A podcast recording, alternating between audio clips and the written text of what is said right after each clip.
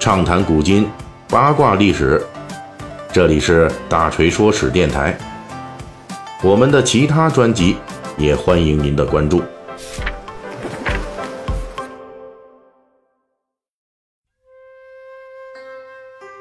最近这个两期，咱们一直聊的是这汉末刘氏三墓之一的好人刘虞崛起和败亡的过程。刘虞这人啊，聪明过人，官声很高，但是因为不懂军事，多虑牺牲，最终在幽州大决战中军败身死。其实刘虞在乱世中的败亡，除了对手公孙瓒的战斗力惊人，刘虞个性的性格缺陷和能力弱点之外，还有一个更重要的因素，这就是幽州这块大地上的两股势力之间的明争暗斗。本期大锤就为您讲述。导致三国好人刘虞丧命的这一场旷日持久的幽州暗战，细节要从刘瑜的基本盘说起。咱前两回就说了，这刘瑜啊名声很好，在东汉末年，谁对舆论场上这类名望的影响力最大？那毫无疑问是那些世家士大夫的集团。刘瑜名声好，可以等同于刘瑜因为自身的学识修养。家族出身以及从政手腕，获得了这些世家大族的认可。刘虞自己队伍的构成也说明了这一点。刘虞在正史中留下的几个著名手下，都是幽州地面上的大族代表，比如那个游侠姿态出现，被刘虞派往长安觐见天子的田畴，他可以聚宗族亲友数百人在山中生活。还有刘虞帐下的鲜于府、鲜于尹等人。后世学者都推测他们是幽州当地大族豪强鲜于氏出品的豪杰。这些人不仅在刘虞帐下的时候权力很大，而且在幽州地面上还有极强的号召力。在刘虞被公孙瓒杀掉之后，鲜于府打起了为刘虞复仇的旗号，纠集起幽州当地兵马，而且还能够凭借自己的朋友圈，邀请到了乌丸司马颜柔。通过颜柔联系了幽州境外的乌丸、鲜卑等游牧民族的部族首领们，最终聚集起上万人马与公孙瓒大干一场，并且在陆河大战中大败公孙瓒军，击杀了公孙瓒的部将邹丹。随后又配合袁绍军攻打公孙瓒，在鲍丘之战中大败公孙瓒。通过考察刘虞手下这些世家豪强大族人物的惊人能量。我们就会发现，刘虞的力量来源主要是幽州的世家大族。他通过笼络世家大族，能够勾连到幽州境外的游牧民族，从而拥有了强大的力量。从这个判断出发，我们也就不难理解，为什么张举、张纯在中平年间的叛乱，别人来幽州平叛都是越平越叛，而刘虞来了，只是靠绥靖等软手段，不出兵就很快把这二张给灭了。只要查看二张叛乱所依靠的基本力量，我们就能发现刘虞胜利的秘密。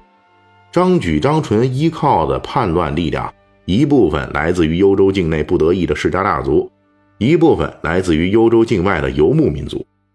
而刘虞恰恰就是那个更能代表幽州世家大族力量，更能够给境外少数民族甜头的人。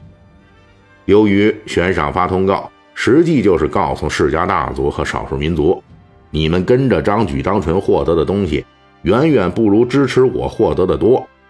这相当于直接挖张举、张纯的墙角，并且墙都给挖塌了。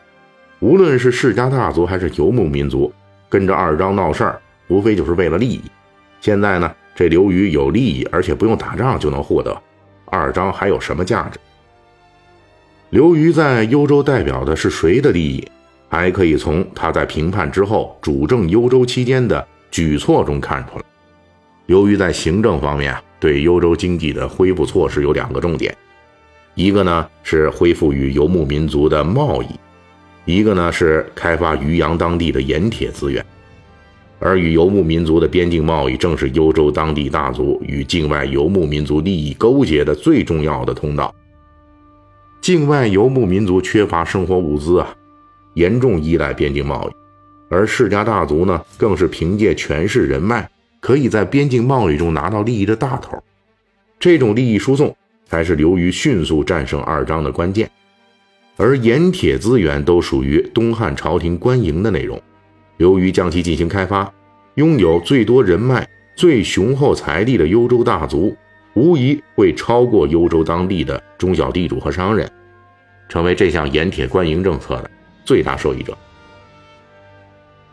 刘瑜正是通过强力的经济纽带以及人脉关系，与幽州世家大族结成了牢固的同盟，并因此拥有了在幽州大决战中一呼百应、聚兵十余万的本钱。之前听过咱们《三国演义》细节解密这刘表系列的读者听友们，肯定会明白，在一州之地能够搞定当地世家大族，这就相当于给自己的统治铺了一条捷径。但是为什么刘表可以通过笼络荆州豪族？最终夺占荆州，而刘虞同样笼络住了幽州豪族，最后却兵败身死，玩完了呢？这就涉及到幽州这个地方的特殊政治背景了。在荆州那边啊，那豪族集团一家独大；而在幽州这地界上，说了算的可不止幽州豪族这一伙势力，因为在这幽州地处边境，那东汉边军和游牧民族连年交战，还崛起了一伙势力强大的人。这就是边军的军工集团，有点像那个之前咱们讲那个董卓啊。这些人出身啊，可能不高，财力也不够，但是他们的权力地位，那都是在边境冲突中一刀一枪，靠积攒人头、刀头舔血挣回来的。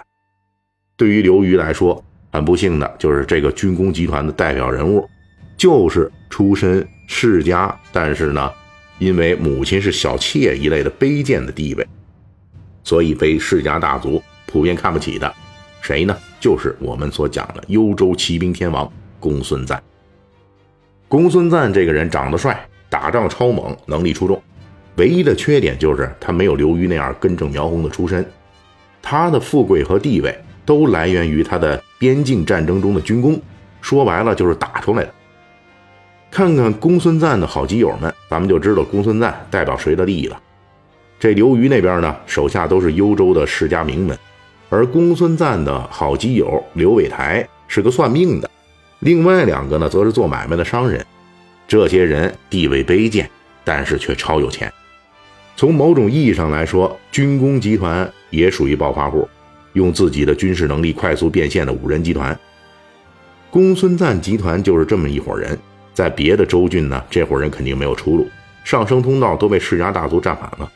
但是在幽州就不一样了，依靠边境军功，这伙人凭借能力杀出了一条路来，因此特别有战斗力。在后来的幽州大决战中，公孙瓒能以几百人击破刘虞十万大军，体现的就是公孙瓒这伙职业军人对抗临时拉来的幽州农夫的巨大势力。体现的就是公孙瓒这一伙职业军人对抗临时拉来的幽州农夫的巨大优势。因此，公孙瓒这伙人天然就跟刘虞那伙人不对付。世家大族看不上他的出身，而这公孙瓒呢，也看不上这世家大族那群温室小幼苗。当然了，只是理念和立场的不一致，那也就算了。最要命的就是幽州这两大势力啊，还有根本上的这个利益矛盾。公孙瓒这一伙人赖以升官发财的是边工，也就是不断的去杀这个 境外的游牧民族，杀的越多，好处越多；不杀人就没好处。而刘虞那伙人呢，基本盘是跟这帮人做贸易。那你公孙瓒把人家都杀光了，打跑了，这个幽州世家大族还跟谁去做生意呢？